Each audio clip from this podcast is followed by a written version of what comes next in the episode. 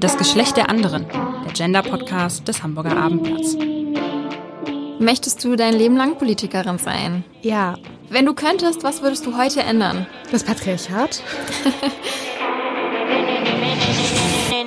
Greta Thunberg, Aminata Touré, Carola Rakete, sie sind alle jung, sie sind grün und sie sind weiblich. Und damit sind sie nicht alleine. Sie haben einen ganzen Batzen an jungen Frauen, die ähm, grün nachhaltig denken, hinter sich und die steigen alle Schritt für Schritt ein bisschen mehr die Karriereleiter hoch. Deswegen habe ich mir heute einen Gast ins Studio geholt, bei der das genauso ist. Sie ist auch jung, grün und weiblich und deswegen spreche ich mit ihr über die Frage, ob das die neuen Ikonen sind, ob das das neue Erfolgsmodell ist. Ja, wer ist mein Gast? Das ist Emilia Miller-Fester. Sie ist 22 Jahre alt und bei den Hamburger Grünen die frauenpolitische Sprecherin und im Landesvorstand. Dieses Jahr will sie sogar in den Bundestag einziehen und die Chance, dass das klappt, hält sie sogar für ziemlich wahrscheinlich. Hallo Miller. Hi, danke für die Einladung. Sehr gerne. Lass mich erst noch, bevor wir zu dir kommen, ein paar Worte zu ähm, den drei Ikonen, die ich ganz am Anfang schon erwähnt habe, sagen. Greta Thunberg ist ja gerade erst 18 geworden. Sie ist das Gesicht von Fridays for Future, Person of the Year vom Time Magazine und damit die jüngste in der Geschichte überhaupt. Dabei sieht sie sich eigentlich gar nicht selber als das eine Gesicht, als die eine Führerin. Sie hat mal gesagt, ich sehe mich als eine von Millionen. Ich bin nicht das Gesicht der Klimabewegung. Ich bin nicht die Führerin. Und auch Carola Rakete hat da gar nicht so nachgerufen, dass sie jetzt auf einmal so bekannt ist mit der Seenotrettung von Sea-Watch 3. Und da hat sie sich ja mit Salvini ganz schön angelegt und viele negative Schlagzeilen geerntet, wurde als reiche, verwöhnte Kommunistin bezeichnet und übelst sexuell im Netz beschimpft. Und auch Aminata Touré, die gerade mal 28 ist und schon Vizepräsidentin des Schleswig-Holsteinischen Landtags und in der Partei Die Grünen. Alle drei haben mit verschiedenen Dingen zu kämpfen, vor allem mit Bodyshaming, ähm, mit Sexismus, mit Rassismus. Und es gibt noch viele weitere Beispiele von jungen Frauen, die erfolgreich sind. Luisa Neubauer, dann gibt es Luisa Dellert, Daria Daria. Um, und die Liste, die ist noch so unendlich viel länger. Alice Hastas. Ähm, und jetzt bist du auch noch auf der Liste, Miller. Warum denkst du denn, dass junge grüne Frauen wie ihr so erfolgreich sind im Moment? Also ich glaube, erfolgreich ist ja erstmal ein großer Begriff. Ähm, uns treibt natürlich erstmal gemeinsam ein großer Kampf an. Also bei vielen von denen, die du jetzt aufgezählt hast, geht es natürlich irgendwie maßgeblich um diesen großen Claim der Generationengerechtigkeit. Und das ist gerade ein wichtiges Thema. Also das ist einfach etwas, was die Welt bewegt. Und ähm, wir sind vielleicht die Gesichter von dieser Bewegung, die inhaltlich getrieben ist davon, dass unser Planet in Flammen steht und wir ihn retten müssen, damit wir in 50 Jahren hier auch noch leben können. Deswegen sind wir auch alle noch jung, weil wir den Kampf kämpfen, der unsere Zukunft bestimmt. Und warum ist es gerade so, dass es so unglaublich medienwirksam und auch Social Media wirksam ist? Ähm, also ich würde denken, dass wir erstens dadurch, dass wir auch gegen ein Machtgefüge antreten quasi. Also wir gehen auf die Straße und sagen, Dinge müssen sich ändern, die Politik muss sich ändern. Wir stoßen Diskussionen an, die sehr weitreichend sind, die sich zum Beispiel auch gegen ein Patriarchat, also die Vorherrschaft des Mannes stellt. Ähm, und damit sind wir ein Gegenkonzept zu diesem viel zitierten alten weißen Mann. Ich habe in einem deiner Podcast-Folgen, habe ich auch gehört, dass du diesen Begriff gar nicht mehr so benutzen möchtest, aber... Weil er stigmatisiert. Total. Und nichtsdestotrotz ist es ja ein viel zitiertes Bild das der stimmt. vorherrschenden Politik. Und gegen dieses Konzept treten wir an. Wir sind eben nicht alt, weiß und männlich, sondern wir sind jung, grün oder divers, vielleicht sogar eine Person of Color. Ich jetzt nicht und Greta auch nicht, aber zum Beispiel Aminata hast du ja auch aufgeführt oder auch mhm. Alice Hasters. Ähm, also wir, wir treten einfach an mit einem komplett anderen Konzept. Würdest du denn sagen, dass dieses neue Konzept von den jungen grünen Frauen vielleicht so eine neue Postsachlichkeit ist? Ja, du hattest mir in einem Vorgespräch auch schon davon erzählt, dass du darüber mit mir philosophieren möchtest. Ähm, ich finde das, ich finde das als Gedanke total gut eigentlich, muss ich sagen, weil ähm, also vielleicht als Einordnung, ich weiß ja nicht, ob jetzt alle so literaturwissenschaftlich bewandert ja, sind. Ähm, aber auf jeden Fall ging es um eine Art von Desillusioniertheit und einer nüchternen Beschreibung der Wahrheit. So habe ich es zumindest verstanden, genau. als ich es nochmal recherchiert habe. Deswegen finde ich diesen Gedanken eigentlich sehr schön, dass wir ähm, uns da jetzt sozusagen in eine Post oder eine neue Postsachlichkeit, ich weiß nicht genau, wo das Post wir sind, setzen wollen, aber irgendwo. Ähm, Streichen wir das Neue und sagen Postsachlichkeit. Okay, das funktioniert. Postsachlichkeit, wie schön. ähm, genau, weil es, weil es vielleicht darum geht, diese dieses, diese Desillusion zu ersetzen durch Hoffnung mhm. oder durch eine Emotionalität. Also wir schaffen die Sachlichkeit nicht ab. Wir wollen weiterhin evidenzbasierte Politik machen, mhm. aber ähm, wir stecken unsere ganze Emotion rein. Und also ich finde zum Beispiel Greta Thunberg ist dafür ein total gutes Beispiel, die halt auch einfach aufsteht und all ihre Emotionen damit reinlegt, die sich nach vorne stellt und sagt, I don't want you to fear the climate crisis, I want mhm. you to panic. Also ähm, vielleicht zu Deutsch, sie sagt, ähm, ich möchte nicht, dass ihr die Klimakrise fürchtet, ich möchte, dass ihr Panik habt. Mhm. Und das ist ja eine riesige Emotionalität. Das heißt also, sie, sie mischt zu diesen ganzen Informationen über die Klimakrise, die uns sagt, wir haben nur noch richtig wenig Zeit, so und so viel Treibhausgasmenge können wir, das ist ja alles stumpf und sachlich. Wenn man dann aber mal sagt, Leute, es geht um unsere Zukunft, meine Zukunft, ganz persönlich und die von meinen Kindern, macht es jetzt sofort besser, sonst muss ich leider freitags nicht mehr zur Schule gehen, mhm. zum Beispiel. Wenn wir jetzt mal nach Amerika gucken, der Podcast, der wird hier immer im Vorhinein vor der Ausstrahlung aufgezeichnet. Äh, heute Nacht ist es soweit gekommen, dass ähm, sich schlimme, schlimme Bilder in Washington DC abgespielt haben. Ähm, eigentlich könnte man noch sagen, ähm, Trump hat das Ganze so emotionalisiert, Greta emotionalisiert auch. Das Einzige, was die beiden trennt, oder es sind mehrere Sachen, ist, dass er ja, alt, weiß, männlich ist und er erfindet so viele, so viele Dinge, die er nicht begründen kann und Greta stützt sich auf die Wissenschaft. Und möglicherweise sind wir ja jetzt tatsächlich in ein Zeit Zeitalter gekommen, Wobei ich glaube, dass diese Aussage auch zu überzogen ist, weil wir haben auch hier in Deutschland Probleme mit den Querdenkern und anderen. Mhm. Ähm, dass wir vielleicht doch mal hin zur Wissenschaft kommen. Aber ich merke gerade, ich habe mich gerade selber widerlegt, weil wir die gleichen Probleme haben.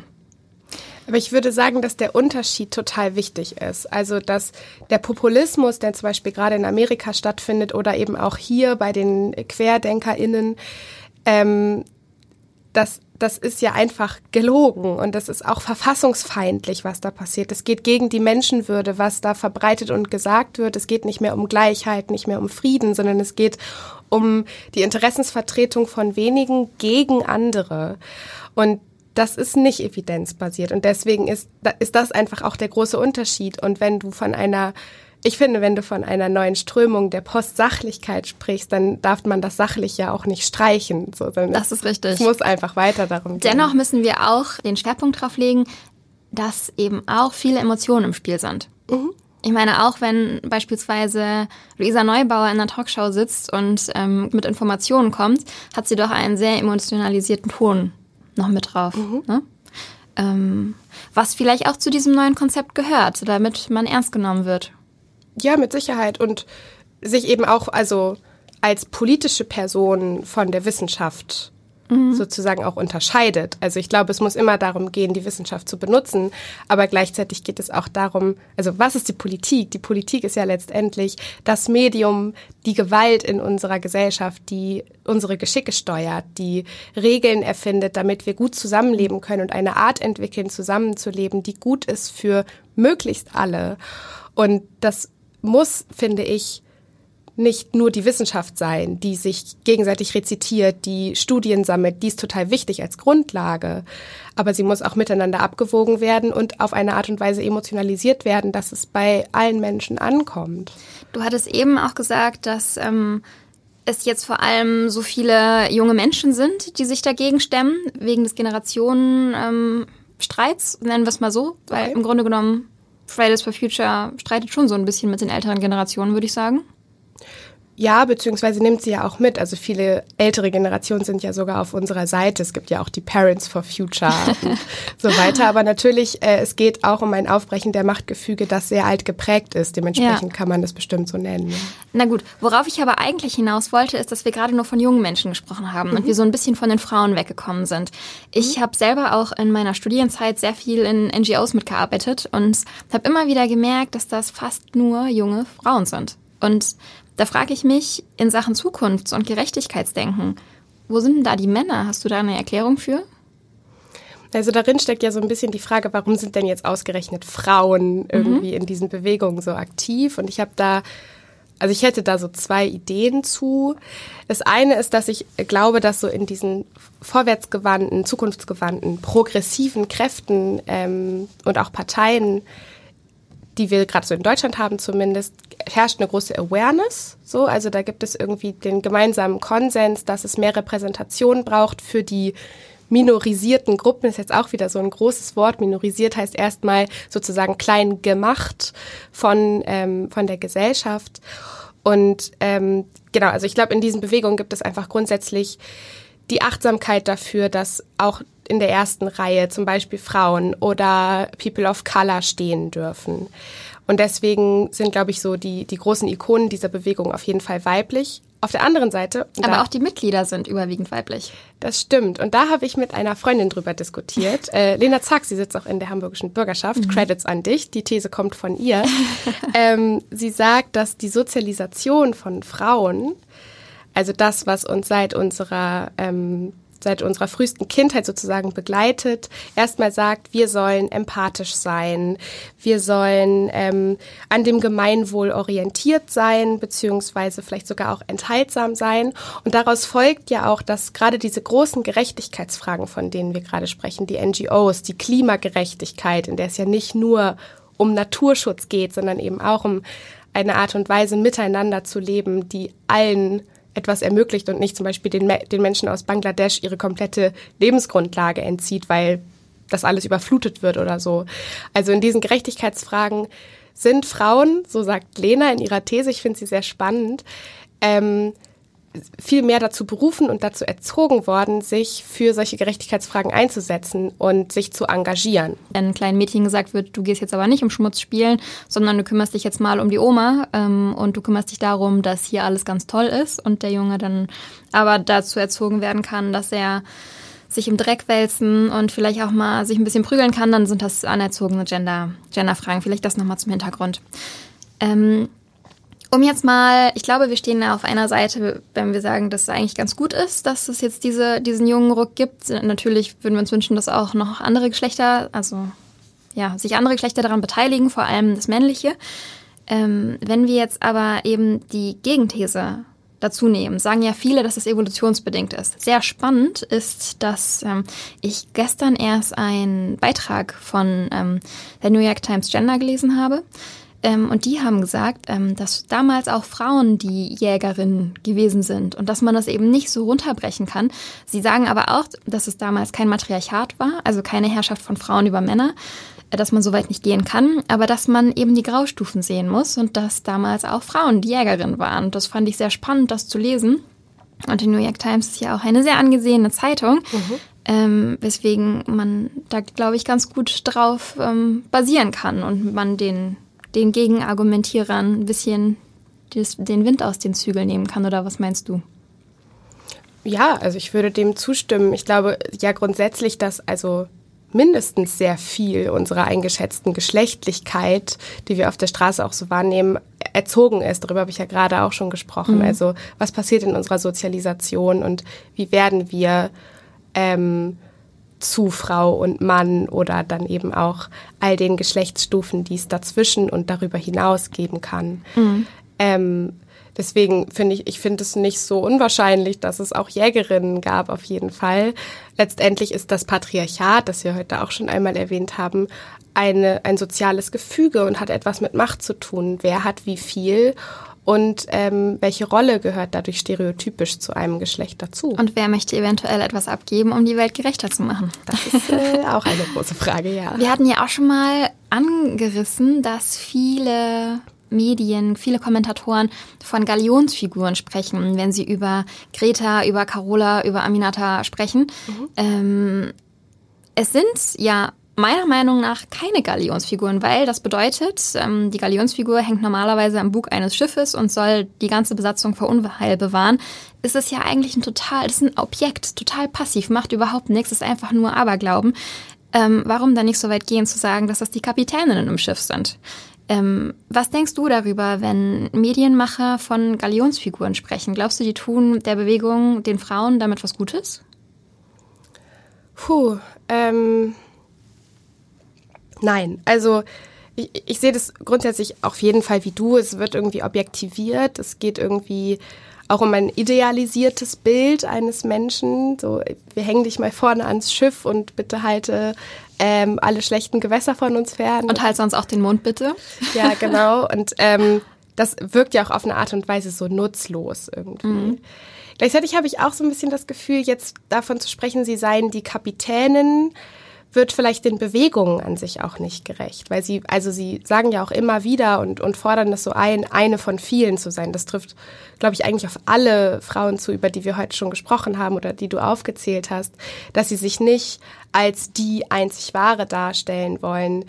Luisa Neubauer ist nicht Fridays for Future, Greta Thunberg ist auch nicht Fridays for Future, sondern Fridays for Future ist eine riesige Bewegung. Aber sie sind das Gesicht. Sie sind das Gesicht, aber das heißt also ja nicht, dass sie doch die Galionsfiguren? Und, oder gibt es etwas zwischen Kapitänin und Galionsfigur?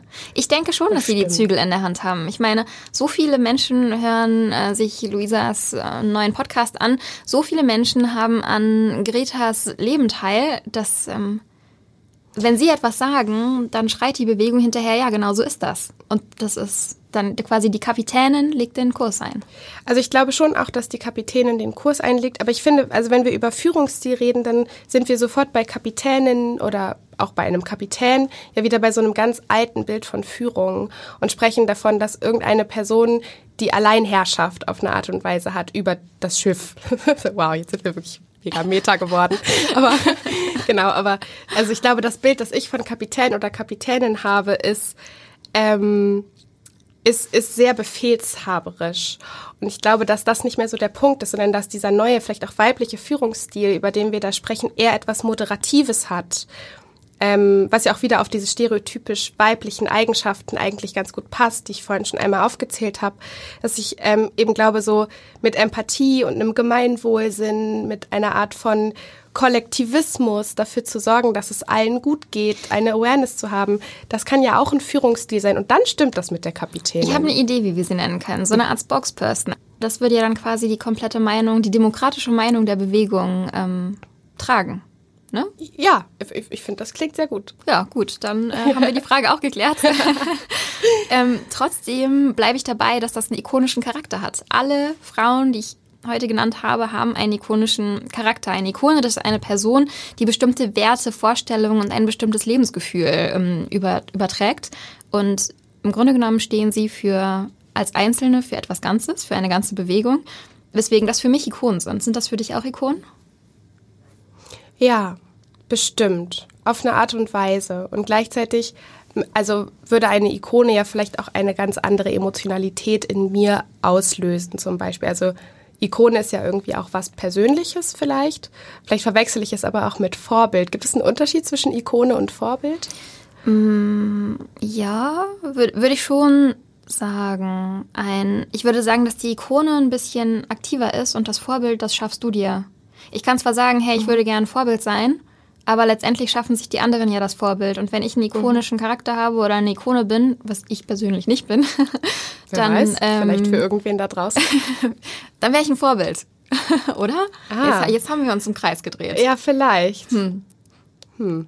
Also ist eine Ikone quasi fremdbestimmt oder wird von zum Beispiel den sozialen Medien oder auch der Presse zum Beispiel zur Ikone erklärt und das ja. Vorbild ist persönlich?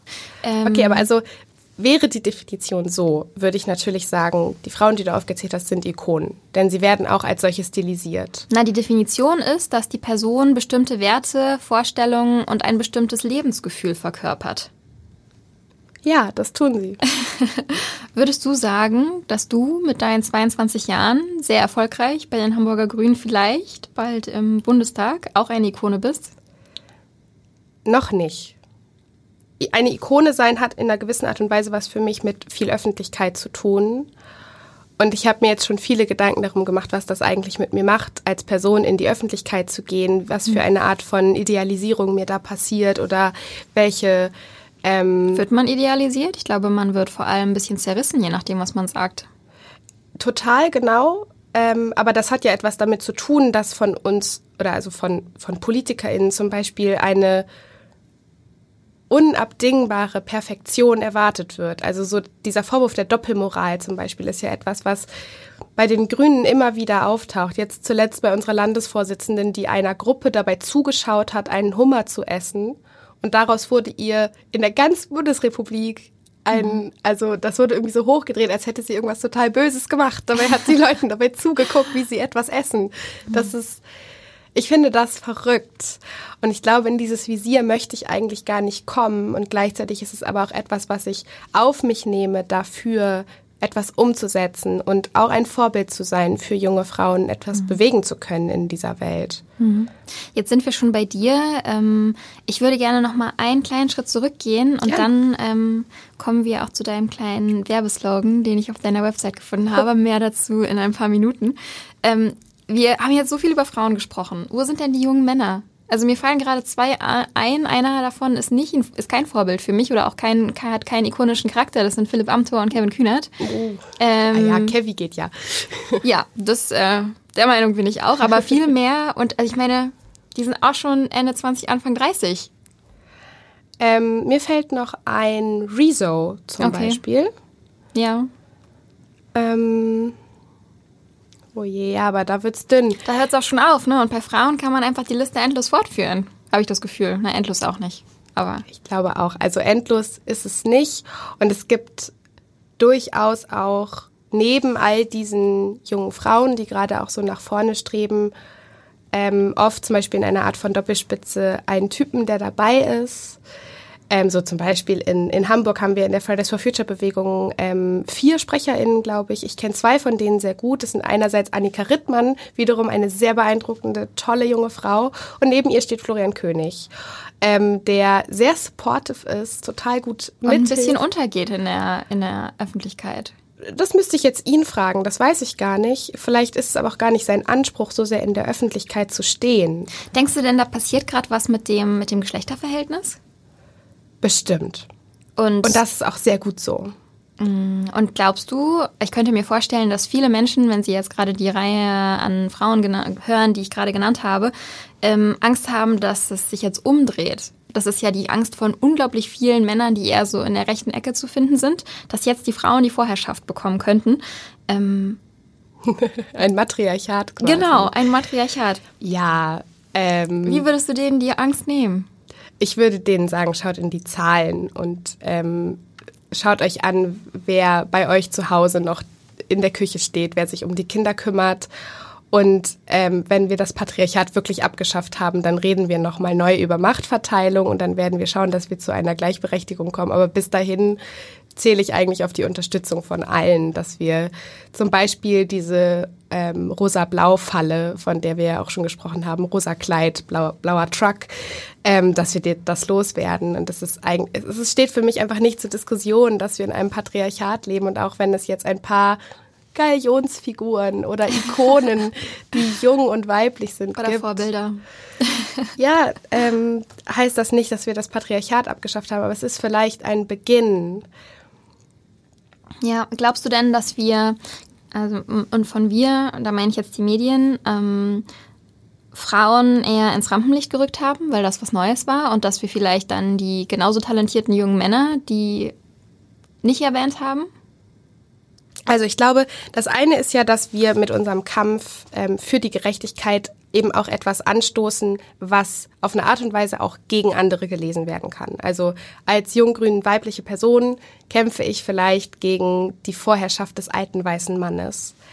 Ähm, und allein das bringt uns Aufmerksamkeit, weil wir gegen das bestehende System antreten und ähm, sagen, wir wollen hier eine große Veränderung wir wollen die Strukturen so aufbrechen. Und ich glaube, allein das sorgt für Aufmerksamkeit und das ist eure Aufgabe als Medienlandschaft und auch bei Social Media ist das natürlich mit viel Aufmerksamkeit gesegnet. Gleichzeitig war es ja auch immer ein pluraler Diskurs. Also es ging darum, Fridays for Future hat gesagt, die Politik hat gesagt oder der und der Wissenschaftler hat gesagt und so weiter. Also es geht ja immer ähm, darum, den pluralen Diskurs abzubilden.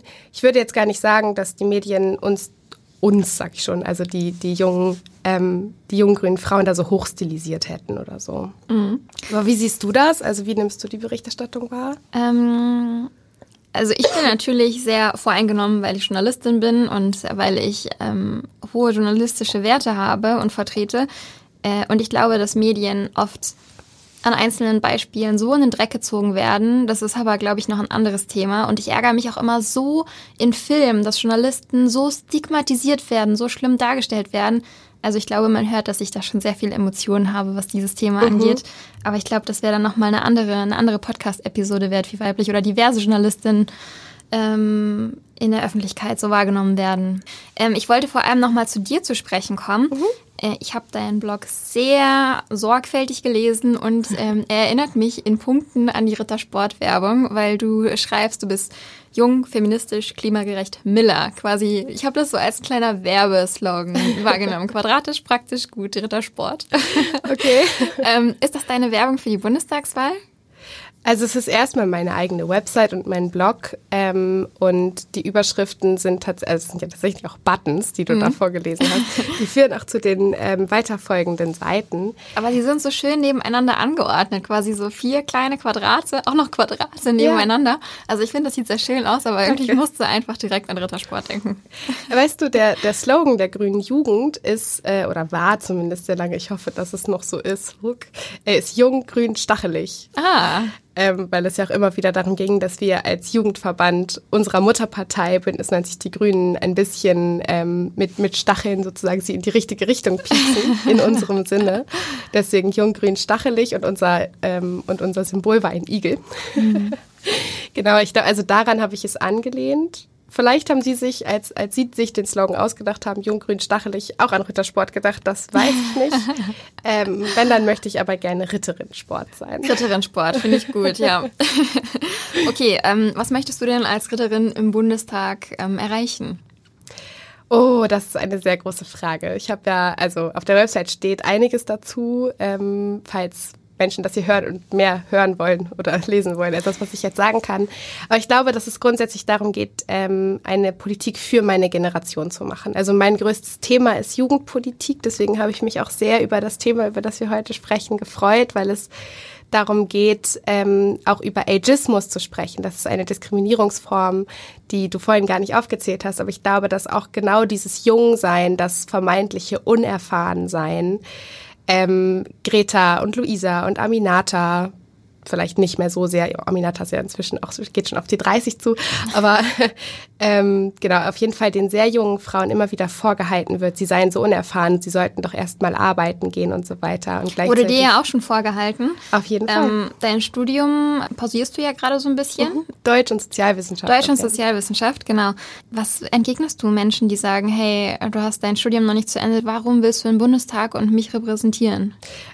Die Tatsache, dass wir in einer repräsentativen Demokratie unterwegs sind. Und ich meine, also wir haben heute noch nicht über Critical Whiteness gesprochen. Ähm, und ich kann bestimmt nicht alle Gruppen vertreten, die eigentlich noch vertreten werden müssten, aber trotzdem repräsentiere ich eine Gruppe, die in dieser Gesellschaft eine große Rolle spielt. Das sind Menschen im Studium zum Beispiel, das sind junge Frauen, das sind Leute, die hier auf die Straße gehen und groß Furore machen, weil sie ihre Zukunft in Gefahr sehen. Und ich glaube, um die, genau diese Leute möchte ich gerne im Bundestag vertreten und deren Themen mit aufgreifen, dafür sorgen, dass wir gemeinsam Politik machen können und eben die durchschlagenden Themen unserer Zeit, über die wir heute schon gesprochen haben, Klimagerechtigkeit und Feminismus, ähm, als Themen mit in den Bundestag nehmen. Und ich habe da viele große Dinge vor. Ähm, wahrscheinlich werde ich nicht alles umsetzen können, wie das immer so ist. Die ähm, parlamentarischen Vorgänge sind ja auch sehr langwierig. Aber trotzdem äh, fühle ich mich sehr bereit dafür, meinen Hut mit in den Ring zu werfen und zu sagen, ich tue alles, was ich kann und möchte gerne denen zuhören, die gerade nicht gehört werden. Was fehlt denn noch alles, damit du in den Bundestag kommst? Was muss alles vorher passieren? Also, mich erwartet eine ähm, Landesmitgliederversammlung. Das ist ein Parteitag ähm, in unserem grünen Landesverband. Mal gucken, wann. Corona lässt uns alle mit Fragezeichen zurück, würde ich denken. Ähm, und auf dem muss ich von mir überzeugen, muss ich die Partei davon überzeugen, dass ich die Richtige für Platz drei bin. Das ist der Platz, auf den ich mich bewerbe. Und dann müssen wir einen coolen Wahlkampf machen und die HamburgerInnen müssen äh, genug Grün wählen, damit es für uns für mindestens drei Plätze reicht. Dann komme ich rein. Ich würde mich freuen, wenn es für ein paar mehr als drei äh, Bundestagsplätze für Grüne in Hamburg reicht. Aber ja, genau, das ist, ähm, das ist das, was kommen muss. Und dann bin ich im Bundestag. Ah! Ähm, wenn du im Bundestag bist, müssen wir uns auf jeden Fall nochmal treffen. Auf jeden Fall. Und das äh, resümieren und dann muss ich äh, dein, dein Wahlprogramm, äh, dein Wahlprogramm hinterherrennen und schauen, dass du deine Sachen auch wirklich alle in die Tat umsetzt. Du, sehr gern. Ähm, ja, also ich, ich würde mich selber eine kritische Begleiterin freuen, beziehungsweise habe ich auch gerade gedacht, du bist ja auch eine junge Frau. Ich weiß nicht, wie grün du bist, vielleicht ein bisschen hinter den Ohren, keine Ahnung. Ähm, dementsprechend will ich ja auch dich reprä repräsentieren und dann kannst du mir auch gerne was mitgeben und musst mich nicht nur kritisch hinterfragen. Ich bin auf jeden Fall eine nachhaltige Person mit einer feministischen Seele. Ah, das klingt fast grün. ähm, möchtest du aber vielleicht nochmal, ich glaube, dass viele noch ein Fragezeichen über dem Kopf haben, ähm, was du jetzt alles machen möchtest. Du auf deiner wenn ich das richtig im Kopf habe, wolltest du schon ganz, ganz früh wählen und hast dich schon ganz, ganz früh mal geärgert, dass du nicht wählen gehen darfst. Mhm. Ähm, und wenn ich mich wieder richtig erinnere, dann äh, willst du das Wahlalter komplett abschaffen. Das fände ich sehr, sehr schön, ja. Das heißt, meine Nichte, die jetzt bald sieben wird, könnte dann einfach wählen gehen. Wenn sie das möchte, natürlich. Und also, was passiert dann mit den ganzen Kindern, Babys, die nicht wählen gehen?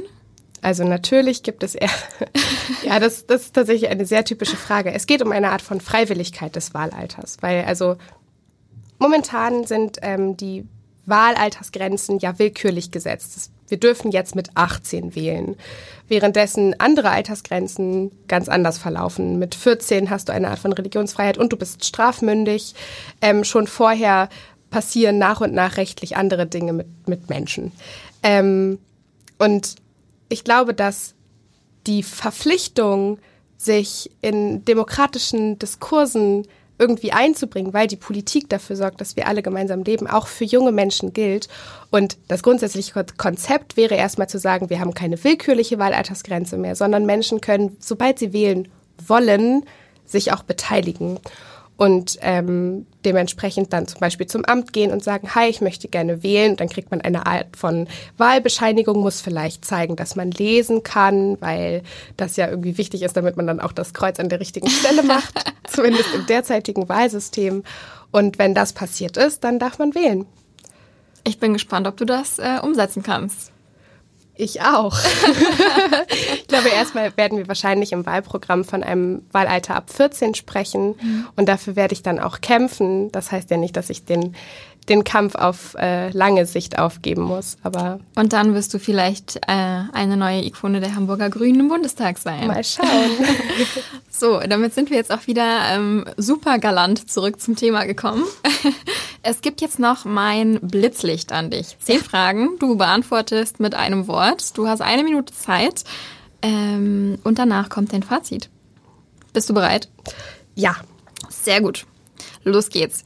Möchtest du eine Ikone sein? Vielleicht. Ist das eine Ego-Sache? Vielleicht. Möchtest du dein Leben lang Politikerin sein? Ja. Wie viele Stunden arbeitest du in der Woche? 60. Lieber Hamburg oder lieber Berlin? Hamburg. Hamburg, da müssen wir gleich noch drauf zu sprechen kommen. Wenn du könntest, was würdest du heute ändern? Das Patriarchat. ähm, du darfst eine Politikerin befördern. Welche? Passe, keine Ahnung. was passiert? Ach so, genau. Äh, was wäre denn mit dir? Auch. Äh, lieber Robert Habeck oder Annalena Baerbock als äh, Kanzlerin? Baerbock oder beide. lieber Merz oder lieber Söder? Kein. so, damit haben wir tatsächlich noch zehn Sekunden und jetzt hast du äh, mich zweimal aus dem Konzept gebracht. Warum denn lieber Hamburg, wenn du in den Bundestag willst? naja, also es gibt, also wenn man im Bundestag sitzt, arbeitet man ja zumindest in Berlin, mhm. ähm, allerdings auch nur zwei bis drei Wochen im Monat. Und ich bin fest davon überzeugt, dass ich immer wieder zurückkehren werde in die Hansestadt. Also einfach, weil ich diese Stadt total gerne mag, meine ganzen Freundinnen hier sind und meine Familie hier auch wohnt.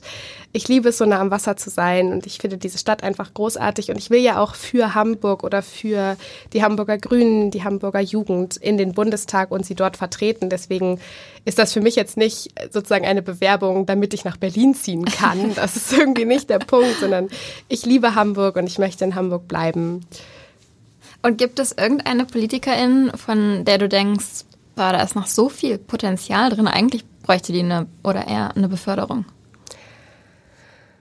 Es gibt super viele. Ich glaube, das, deswegen bin ich so überfordert damit. ähm, Dein Fazit, sind denn nun junge, grüne, weibliche Persönlichkeiten die Chefinnen von morgen, die neuen Ikonen? Ist das das neue Erfolgsmodell? Puh, als Erfolgsmodell. Ja, ich würde sagen, momentan schon. Vielleicht kann man das so formulieren. Ich glaube, dass alles, was wir heute besprochen haben, zu dieser Antwort eigentlich mit dazugehört. Dass man kann es nicht so pauschal sagen. Aber es wäre auf jeden Fall eine Entwicklung in die richtige Richtung. Wir haben über Führungsstil gesprochen. Und ich glaube, ähm, dass diese neue Art der Moderation innerhalb der Führung wichtig und spannend und richtig ist. Und dass Feminismus einen Aufwind hat. Und deswegen freue ich mich auch sehr über diesen Podcast. Super. Vielen Dank, dass du heute hier warst. Bis dann. Bis zum nächsten Mal. Weitere Podcasts vom Hamburger Abendblatt finden Sie auf abendblatt.de slash podcast.